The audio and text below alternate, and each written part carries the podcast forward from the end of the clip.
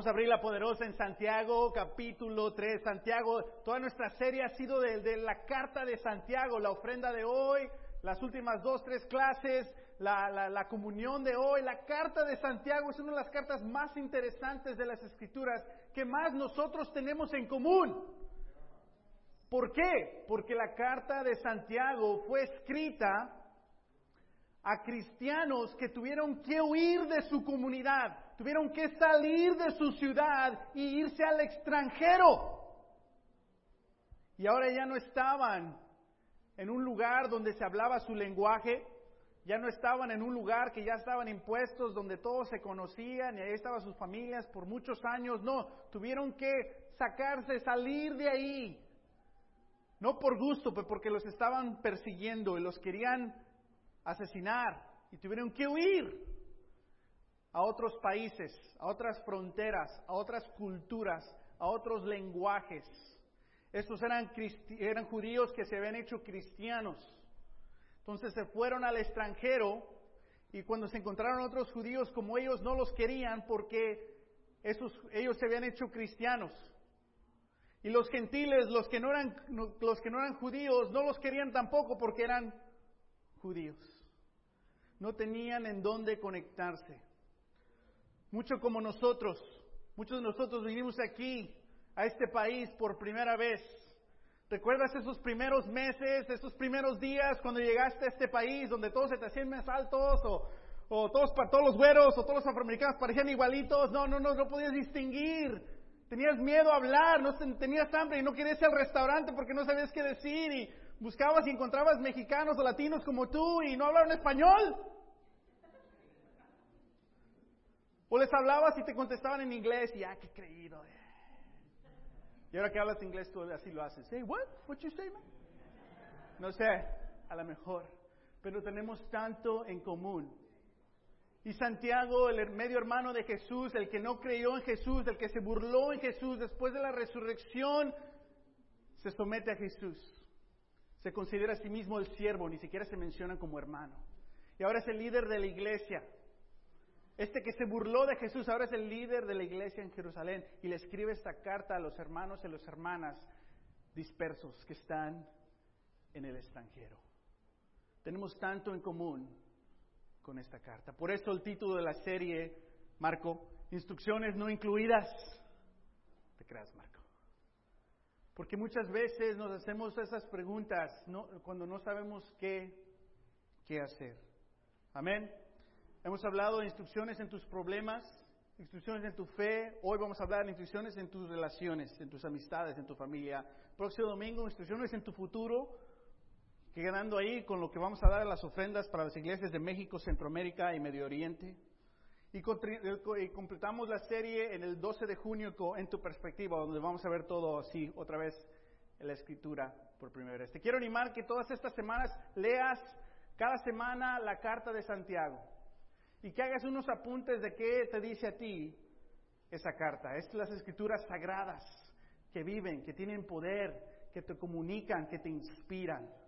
Amén. Y hoy vas a encontrar un poquito más eh, de sabiduría, de ánimo en nuestro estudio de hoy. Amén. Bien. Todos vivimos en situaciones en las cuales no sabemos qué hacer. Nuestras emociones nos confunden, frustración crece y sin tener respuestas sufrimos solitariamente. Necesitas instrucciones para tu vida. Tu respuesta hará la diferencia en todas estas cosas. Todos hemos sufrido solitariamente sin saber qué hacer. Y todos hemos sido traicionados por nuestras propias emociones. Y quisiéramos muchas veces decir, y si hubiera sabido lo que sé hoy, no hubiera hecho esto. Si hubiera sabido que iba a pasar esto, no hubiera esto. Vamos a un poco de la sabiduría de Dios. Amén. Esta carta es a los dispersos.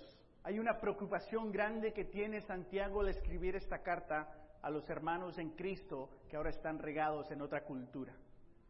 El miedo, el temor, la alarma que siente Santiago es esta, que el peligro no era aniquilación, sino que el peligro era asimilación. Ya no los querían matar en el extranjero, pero el peligro ahora no era de su vida, el peligro era que ahora era, se iban a asimilar a las culturas de su alrededor.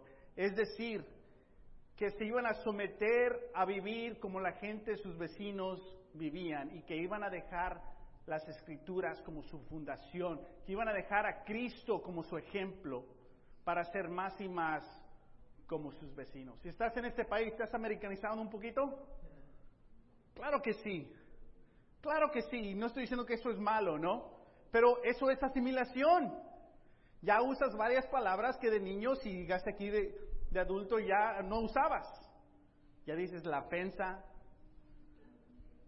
la baica, ya dices, ok, I know.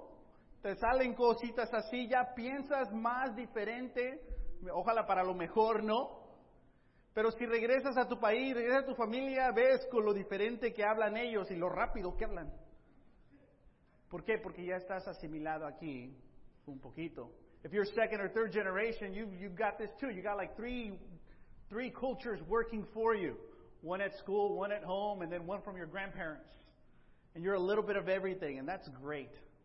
But that's a form of assimilation. Also, it could be good. Hablamos de estas cosas. Hablamos de en tu fe, que Dios define la fe, no nosotros. Y Dios quiere que tengamos una fe uh, viva. Uh, ahora, en tus relaciones. Hay dos opciones que tenemos en nuestras amistades. Hay dos opciones que tenemos en la manera de pensar. So, lo que vamos a hablar hoy es esto. ¿Estás listo? Asimilación. La definición es aceptar y adaptar una manera de vida. El peligro era que vivían, vivían de una manera en Jerusalén como cristianos y ahí tenían a toda la iglesia, los líderes, sus familias, sus raíces, y se fueron a otro, otro país, otra cultura, iban a aceptar las creencias de otros dioses y diosas.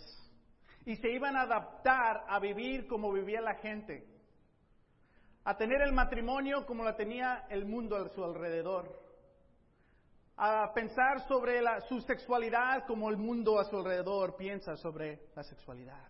Encontrar su seguridad no en Cristo, pero sino en las cosas que el mundo a su alrededor encuentra seguridad, en lo material, en las relaciones, cosas así. Este era el riesgo de que estos hermanos podrían dejar la fe y asimilarse, alejarse de Dios.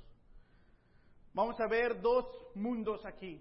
El mundo del mundo y el mundo de Dios. La palabra arrepentir, lo hemos hablado un poco, significa pensar diferente. Significa ver al mundo como Dios lo ve.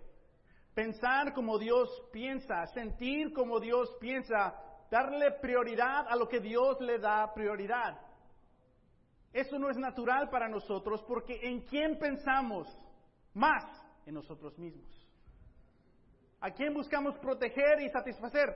A nosotros mismos. Somos más sensatos a cuando nos lastiman a quién? A nosotros. Entonces toda nuestra vida hemos vivido para nosotros, ya sea con mala intención o con buena intención o ambas al mismo tiempo.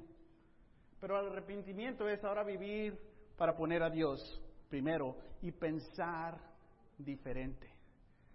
Sabiduría del cielo y amistad con Dios. Lo opuesto es no arrepentirse, seguir viviendo como vive nuestra sociedad o como viven nuestras emociones y la prioridad es hacer lo que nosotros queremos hacer. De ahí viene, en lo que vamos a nuestro estudio, sabiduría, lo que le dice terrenal, de este mundo, y amistad del mundo. ¿Ok? En tu vida, ¿cuál crees que ha tenido más influencia en ti? desde tu niñez hasta ahora. Si puedes añadir la influencia, ¿cuál te ha influido más en tu vida? ¿La sabiduría del cielo que está en la Biblia? ¿La amistad de Dios que Dios define? ¿O la sabiduría terrenal y la amistad del mundo? En tu trabajo, ¿cuál existe más? In your school, ¿cuál existe más? En tus actividades, en tus hábitos, ¿cuál existe más? ¿Sabiduría de Dios o sabiduría terrenal? ¿Amistad del mundo o amistad del cielo? Obviamente la, respuesta es que sabiduría terrenal y amistad del mundo. ¿Por qué? Aquí vivemos. ¿Que no? Cada año entendemos una nueva definición del amor, del matrimonio, de, todas estas cosas. Obviamente hay que ser respetuoso y, y, tolerante hasta cierto grado, pero no, no, no, no dejarnos lo que Dios definió. Pero bueno, vamos a entrar aquí al estudio. Ah, amén. Santiago, capítulo 3. Comenzamos con la sabiduría terrenal contra la sabiduría del cielo. Vamos a ver una pelea aquí. A ver quién gana. Ah, ¿Ok? So, ahí le echas porras. Santiago 3, versículo 13 al 16. Vamos a ver lo que Santiago dice sobre esta sabiduría terrenal. ¿Qué es la sabiduría? Sabiduría no es inteligencia. No es tener un high IQ. La sabiduría, esta no se obtiene con experiencias. Hay experiencias que te dan más sabiduría, pero esta sabiduría no.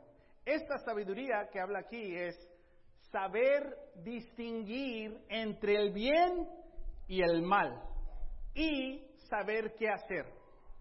La sabiduría que se habla aquí es saber distinguir entre el bien y el mal y saber qué hacer. Amén. ¿Podría a la puerta ahí, Jesús, por favor? Gracias. Vamos a ver, versículo 13. Capítulo 3. ¿Quién es sabio y entendido entre ustedes? Que lo demuestre con su buena conducta mediante obras hechas con la humildad que le da su sabiduría. Versículo 30, 14. Pero si ustedes tienen envidias amargas y rivalidades en el corazón, dejen de presumir y de faltar a la verdad. Esta no es la sabiduría que desciende del cielo, sino que es terrenal, puramente humana y qué? diabólica. Porque donde hay envidias y rivalidades, también hay confusión y toda clase de acciones malvadas. Donde aprendimos envidias amargas y rivalidades? En nuestro hogar. Porque hay humanos en nuestro hogar y hay hermanos y hay padres y no que tener una mala ambición, pero hay conflicto. ¿No? Cuando sales a la calle y eres adolescente, alguien te lastima y aprendes qué hacer y qué no hacer. Enseñas ahí como adolescente qué es, qué es lo bueno y qué es lo malo. ¿Qué te hace sentir bien y qué te hace ver mal frente a los amigos? Y empiezas a aprender esta sabiduría terrenal. ¿Recuerdas como adolescente cuando empezaste a esconder pecado para, y empezaste a fingir a tus padres, a tus, a tus amigos, o presumir, o, o empezar a glorificar el pecado? ¿Sabes lo que hice anoche? ¿Sabes qué pasó? ¿Recuerdas esos días? Eso es lo que está dejando Pepe al tomar esta decisión, que ya no es una opción. Pero esa sabiduría domina las redes sociales. Si eres bilingüe y ves la, tele ahí en inglés, think about reality shows. Doesn't it define right here? Envidias amargas y rivalidades, confusión y todo. Y ahora se glorifica ahí. Ponte live tu vida. Ves cómo vivo. Y sin embargo, esos, esos shows son los más famosos. Tal vez tú los ves. Yikes. Pero esta es sabiduría terrenal. Amén. ¿De dónde viene esta sabiduría terrenal? De Satanás. Es diabólica. Viene de Satanás. ¿Qué motiva? ¿Qué motiva esta envidia? Lo que motiva es satisfacerse a ti mismo. ¿Por qué tienes envidia? Porque alguien tiene algo que tú no tienes. Alguien logró algo que tú no has logrado. Y no solamente desde cuando somos adolescentes, no, en el trabajo le dan una promoción a alguien y, ay, ¿por qué? Y empiezas a contar todas sus debilidades.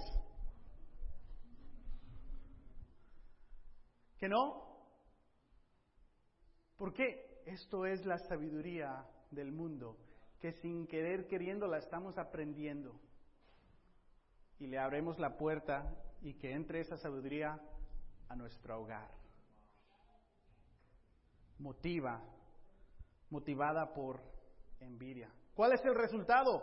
Confusión y rivalidades. Queda si sabes, ni, ni sabes quién son tus amigos, ni sabes en quién confiar, ni sabes qué hacer. Y te tienes que hacer fuerte, ¿no? Y entras al trabajo con una actitud más cuidado y empiezas a dar tu corazón, empiezas de amar, y luego llegas a tu casa con tu familia y también, pues, ustedes también me lastiman. Y crea confusión. Y tus hijos, si tienes hijos, no sabes, no saben en qué condición vas a llegar. Va a estar feliz, va a estar, va a estar alegre, le pido que me dé dinero ahorita o me espero. Vamos a ir o no vamos a ir. Hay confusión. Y esa, esa, esa sabiduría se sigue. Esta es la comunidad en que vivían estos cristianos y Santiago les está diciendo, tengan cuidado, no aprendan de esa sabiduría. En esta sabiduría se logran muchas cosas. Si piensas en ti mismo y quieres adelantar tu vida, quieres progresar, este es el paso para seguir. Pero ¿qué va a pasar con tu alma? ¿De quién estás recibiendo ayuda? Pues de dónde viene? De Satanás.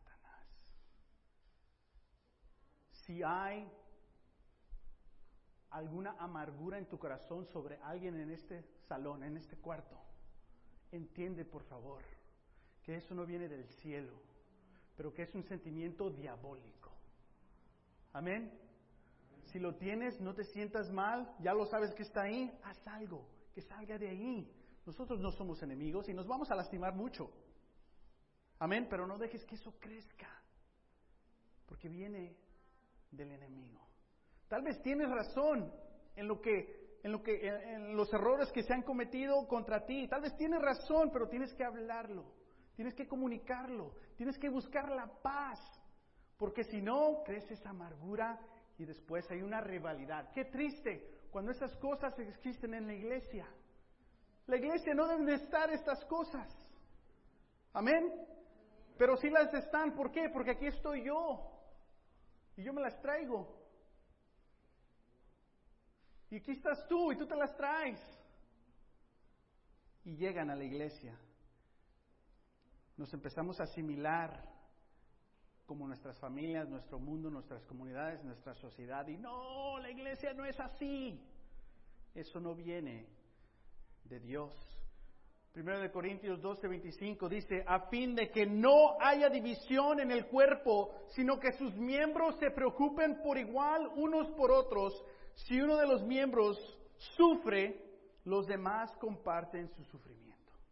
Y si uno de ellos recibe honor, los demás se alegran con él. ¿Así se ven las personas en tu trabajo? Ah, qué bueno. Muchas veces sí. Y qué bueno. Pero en la iglesia esta es la expectativa de Dios.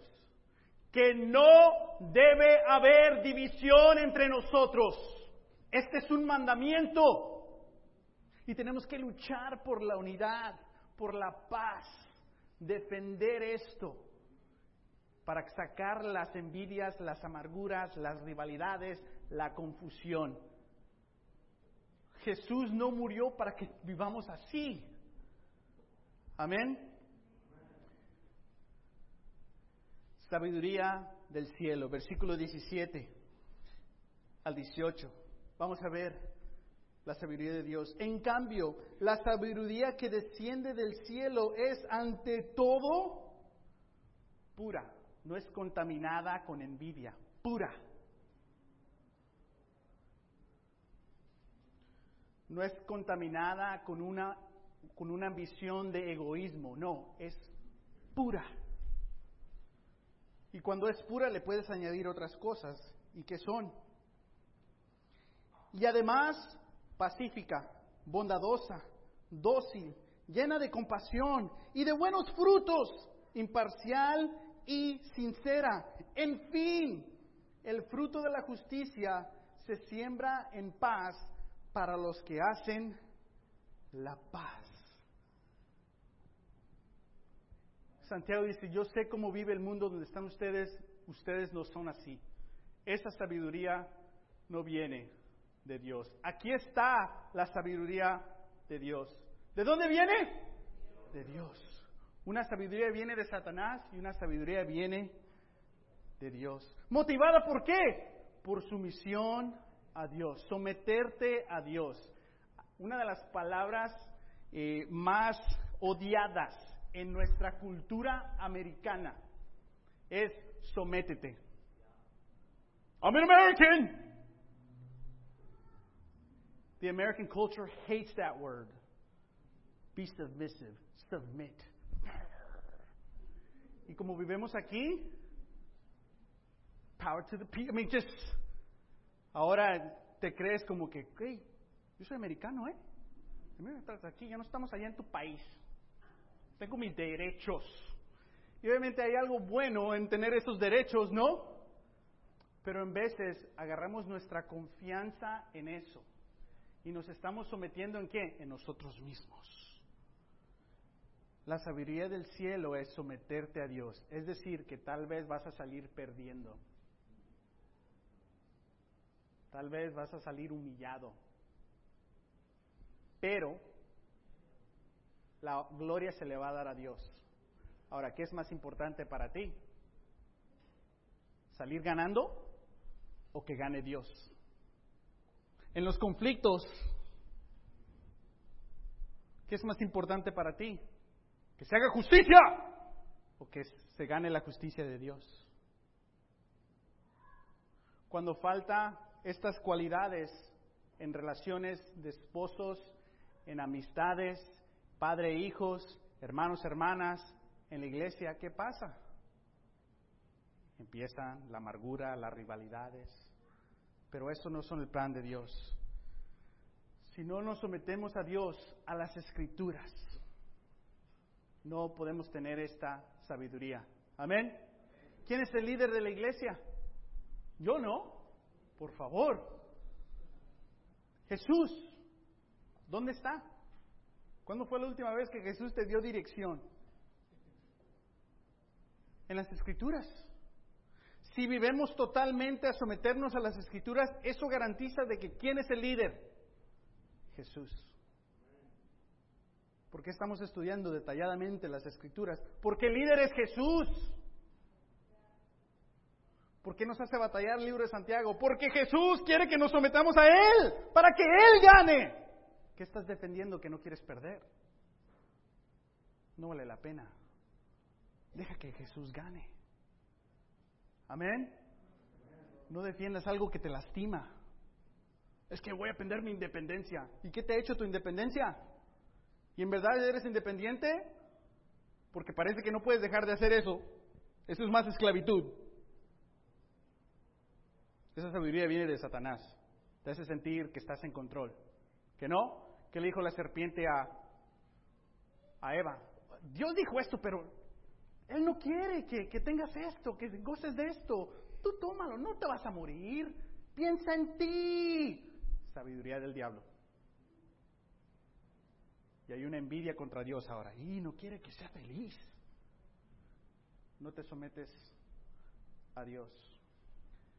¿Cuál es el resultado? Resultado es paz y honor a ti. No, paz para ti, honor para Dios. Amén. ¿Sabes de qué está hablando Santiago? Está hablando de los sermones de Jesús. Fíjate en esto. Sabiduría de Dios. Las bienaventuranzas, no sé decir eso, beatitudes de Jesús. ¿Ok? Déjalo digo. ¿Cómo se dice? Bienaventuranzas. Ok. Wow, ya, ya estoy envejeciendo, ya no puedo subir tanto. Hasta me dolió.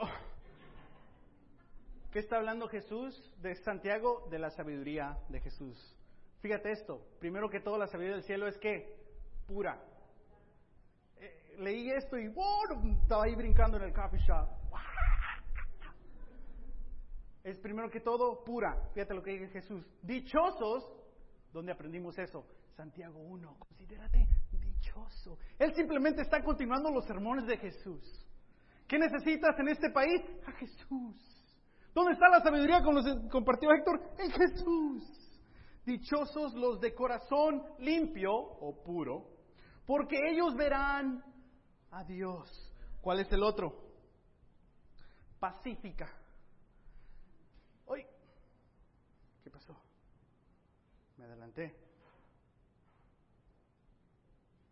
Pacífica.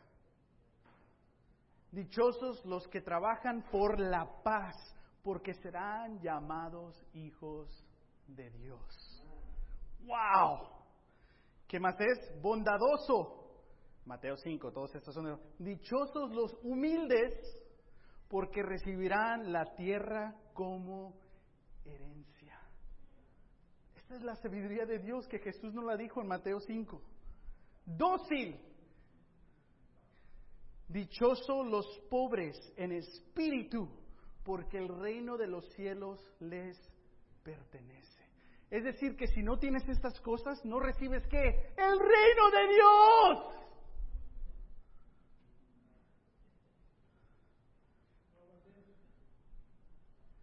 Compasión. Dichosos los compasivos, porque serán tratados con compasión. Es que si te trato con compasión me vas a lastimar. Eso te voy a tratar con odio voy a tratar con cuidado. Te voy a ignorar. Ya no, eres invisible. Eso te va a lastimar más. I unfriend you from Facebook. Compasivo. Buenos frutos. Dichosos los que tienen hambre y sed de justicia, porque serán ¿Qué les está recordando Santiago a estos dispersos? En los sermones de Jesús, en la sabiduría de Jesús. Pero ¿cuál sabiduría quieres tú? Porque en una sales ganando temporalmente y en otra pierdes pero gana Dios. ¿Cuál quieres? ¿Quieres estar correcto o someterte a Dios para que tengas Por último, otra pelea y la última, la amistad del mundo y la amistad de Dios. Vamos a ver la amistad del mundo, Santiago 4, versículo 1 al 5. ¿De dónde surgen las guerras y los conflictos entre ustedes? Qué buena pregunta, ¿no? Saber de dónde vienen las peleas entre nosotros.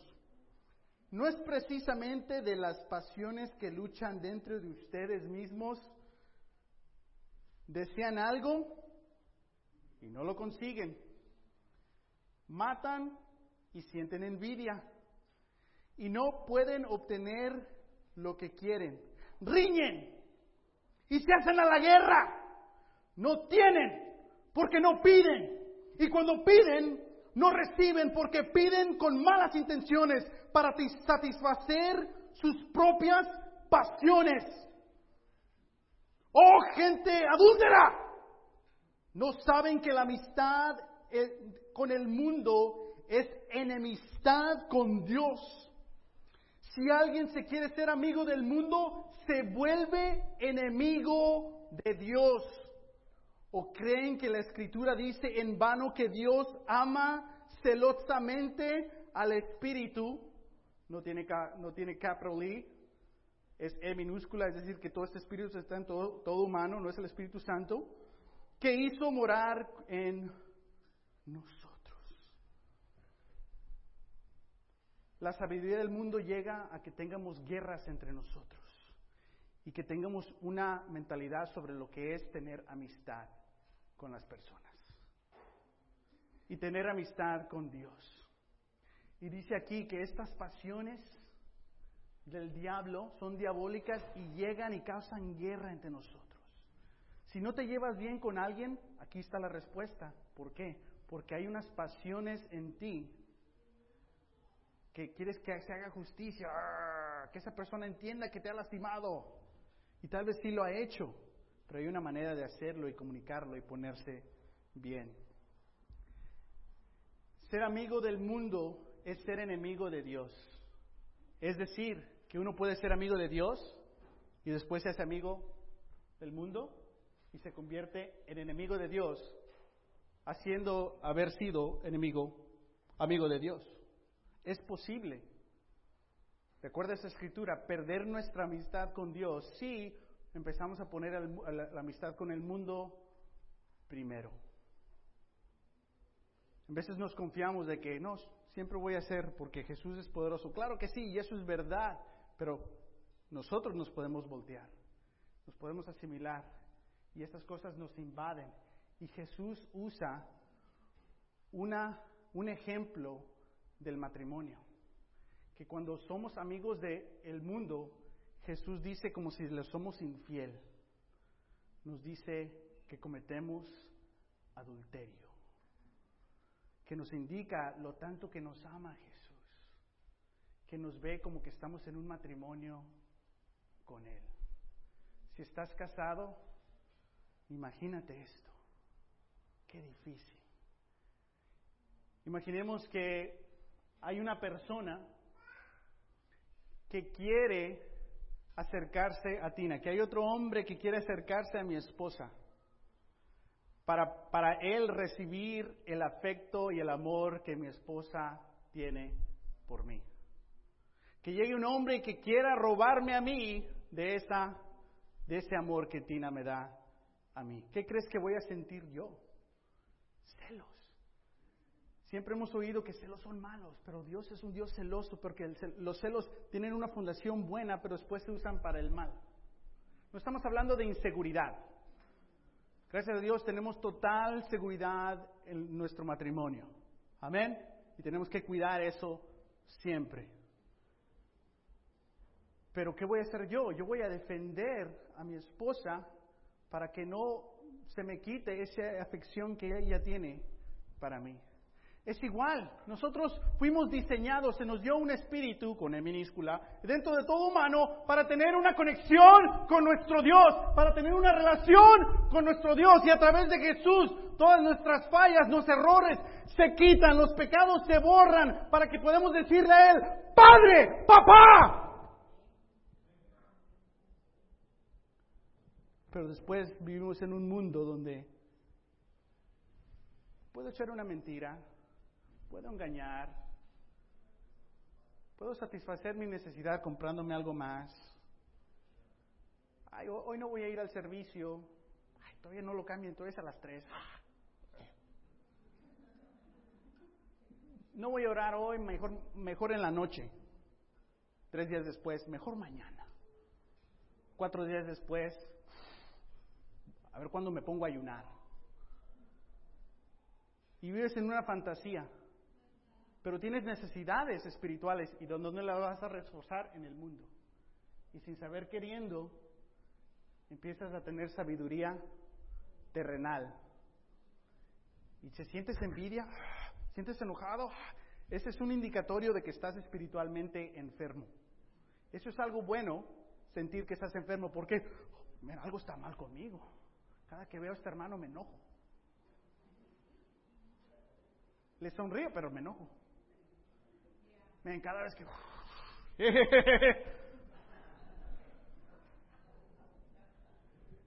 Como Héctor dijo, si me preguntan, les digo.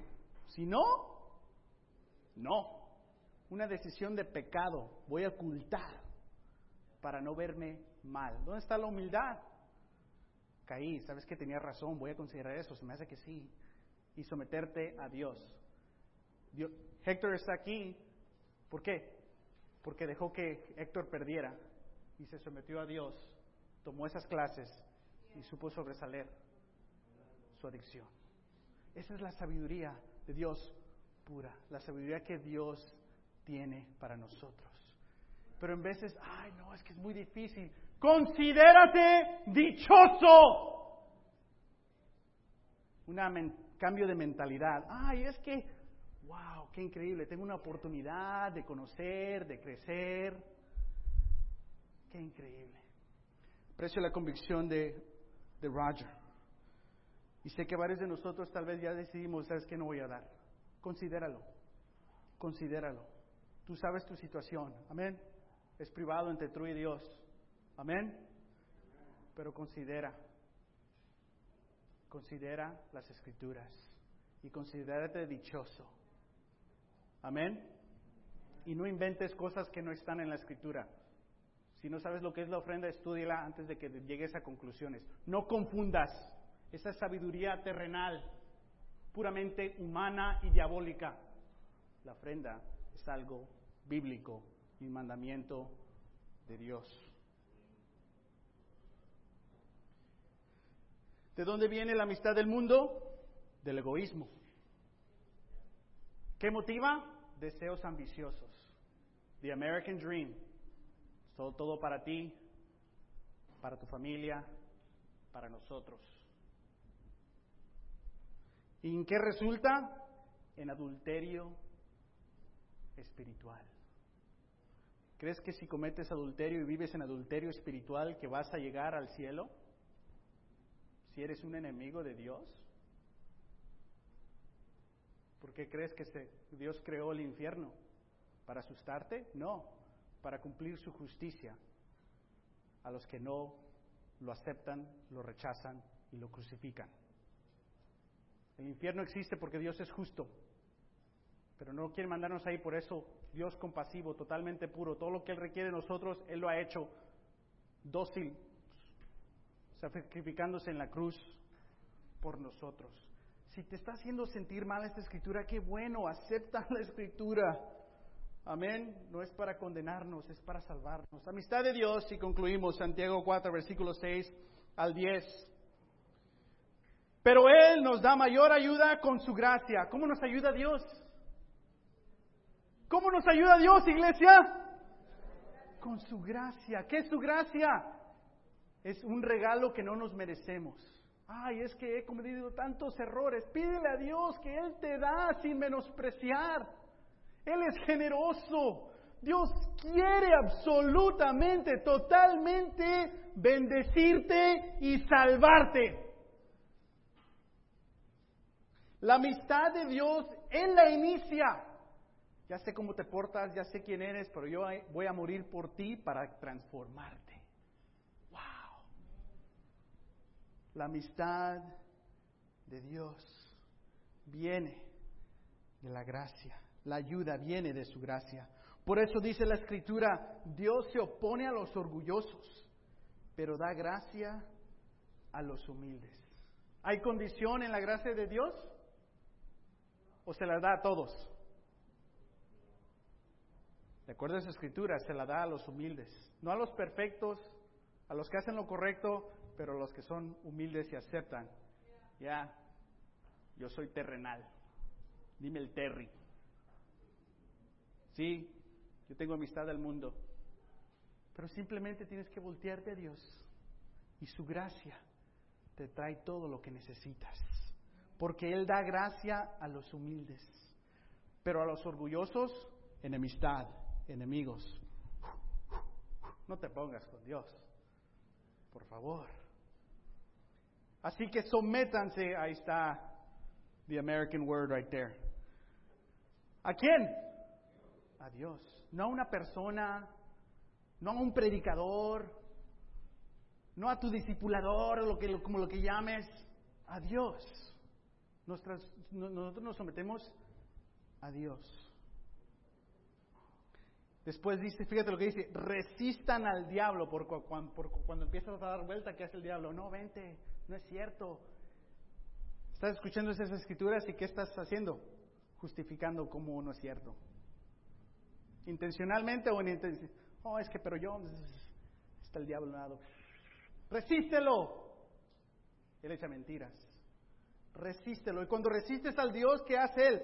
Y Él huirá de ustedes. Satanás es un cobarde. Si tú te pones en resistencia contra Él, no se te pone, corre. ¿Por qué? Porque tienes a Dios contigo. Porque la luz de Dios asusta a la oscuridad del enemigo. Porque la sabiduría de Dios liquida la sabiduría terrenal diabólica. Porque amistad con Dios, oh, ahora tú eres mi enemigo.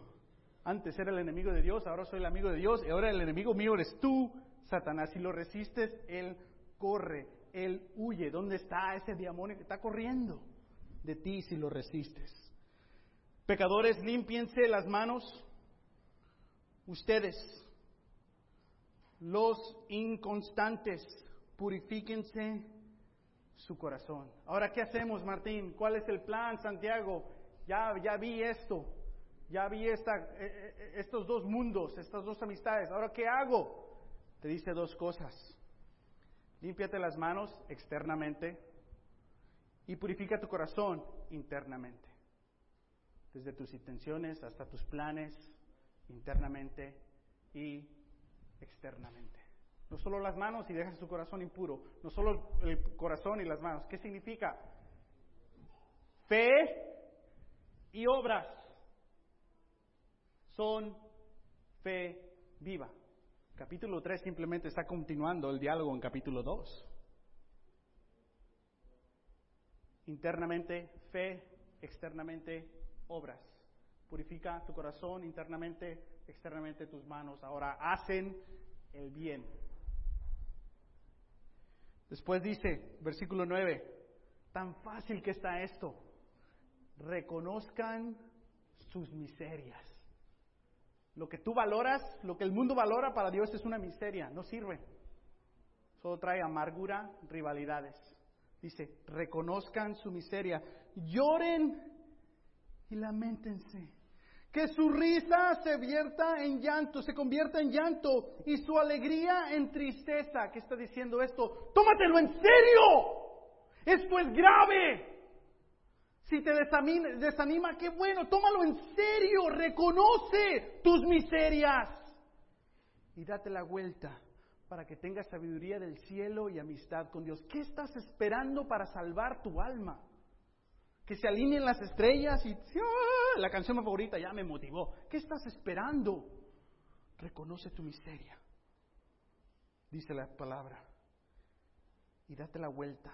Versículo 10, humíllense, no delante de la gente, delante del Señor, que Él ve nuestro corazón, nuestras actitudes y nuestras intenciones.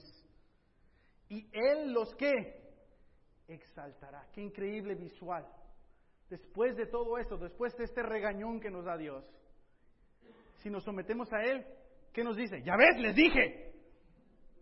No, Él te exaltará. Este es mi hijo, esta es mi hija. Yo lo perdí, yo la perdí, pero ahora está conmigo. Le voy a dar todo.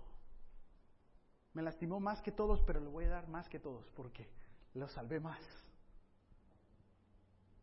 ¿Qué pierdes con humillarte ante Dios? Nada. ¿Qué ganas? Que Dios te exalte. Estas son las instrucciones de Dios en nuestras relaciones. Lo que aplicamos con Dios lo podemos aplicar con la gente y podemos seguir creciendo y madurando. Lee por favor la carta de Santiago, lee Mateo 5 y tú define, basado en hoy, define qué es amistad con el mundo. Esta amistad de Dios viene del amor de Dios por nosotros. Es motivada por la gracia de la cruz y resulta en sumisión a Dios. Amén. ¿Cómo quieres vivir? sabiduría del cielo y amistad de Dios o sabiduría terrenal y amistad del mundo. ¿Necesitas instrucciones en tu vida? Estas son. Lee Santiago y lee Mateo 5, por favor. Hazte estas preguntas. ¿Cómo recibimos la sabiduría de Dios? Y define la amistad de Dios y la del mundo por ti mismo después de tu estudio de Mateo y de Santiago. Amén. Vamos a continuar esta serie. Gracias a Dios, hoy se bautiza Pepe, es una victoria de la familia Escárcega. Ah, amén. No, papá. Ah, les dejo aquí a, a papá, a José. Gracias.